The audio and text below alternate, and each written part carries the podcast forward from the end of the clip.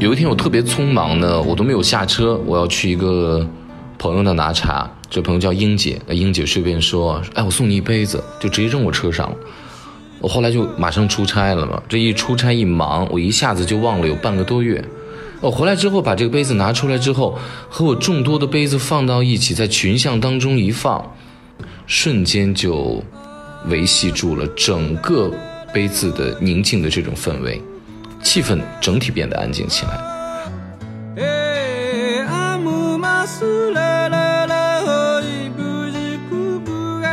我们老是美物底薪嘛，其实好的生命气象，它就是那种不必太热闹，无需多喧哗。那养眼的东西，我一直形容它是一股潜流，潜就是潜意识的潜，流就是流动的流。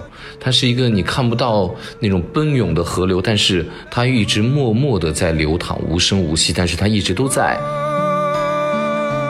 我觉得它是宋风十足。我们当下已经只能叫它汝词了。为什么？因为汝窑、歌、汝定、官军这几个是宋代的官窑。宋代官窑呢可以叫汝窑，但是呢当下已经没有官窑了，它已经是一个历史遗迹了啊。那它只能被称之为汝瓷，就像一个人。那种气质，他从来不会主动的去招来谁啊。但是呢，你要找他，你需要叩几次门，这个时候你会寥寥听到几句试探性的暗语，哎，他觉得好像你懂一点，逐渐的跟你有了共鸣了，他就会变得毫无保留，一发不可收拾。这不是在装，这种人真的不是装，是对美的忠诚。他不会轻易的放，但是他决定给你，他就全部给你，把他美的东西都给你。就像黄公望一样，他是一个怪老头子，他不怎么说话，坐在海边，被雨淋透了，他也不在意。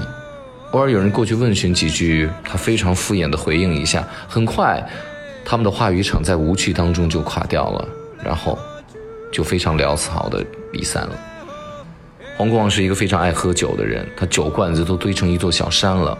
他是一个道士，嗯，他的一个号就是道士的号。他平时呢就靠算算卦维持生计。黄公望甚至于，他都不该姓黄，为什么？因为他是一个姓黄的人，希望得到儿子收养来的，黄公望子。所以，黄公望的名字都特别的不正式，因为一个姓黄的人希望得到一个儿子嘛，所以就黄公望子，他就叫黄公望了。所以我们都知道他不知所来，你知道更厉害的是他不知所去。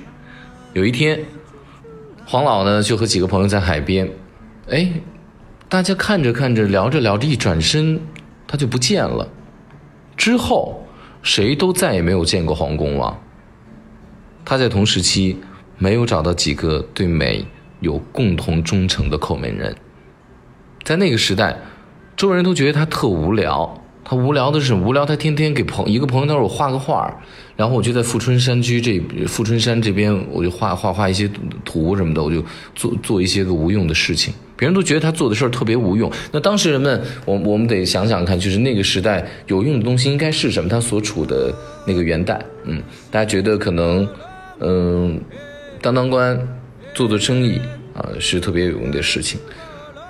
后来经过历史的长河冲刷之后，那些当时做了很多有用的当官的也好啊，或者说做了大生意的人也罢，好像都没有被记住。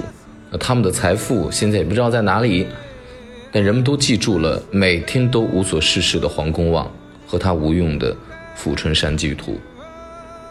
有的时候要找叩门人的话，还真的不一定需要在同时期。你像一三五零年。黄公望和吴用禅师在游富春山的时候，他决定给他的朋友吴用禅师画画。吴用禅师算是他一个叩门人了。再过三百年，到了一六五零年，这个画在吴红玉这个大藏家手里面几代收藏。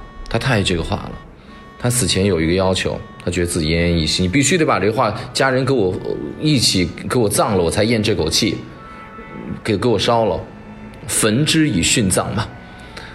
他有一个侄子叫做吴敬安，这个三百年之后的叩门人，偷梁换柱，在火中硬是救出了富春山居图。他算是一个后门人。所以后来《富春山居图》到现在为止是分成两半嘛，一个在台北台北的故宫博物院，一个是在浙江博物院，是镇馆之宝。我呢，就算是一个路过的，没有资格的，也没有资格多嘴的这么一个过路人。但是我特别希望，我能够通过我今天的这些描述，能够在黄公望的门前留下几句特别美好的赞美的话。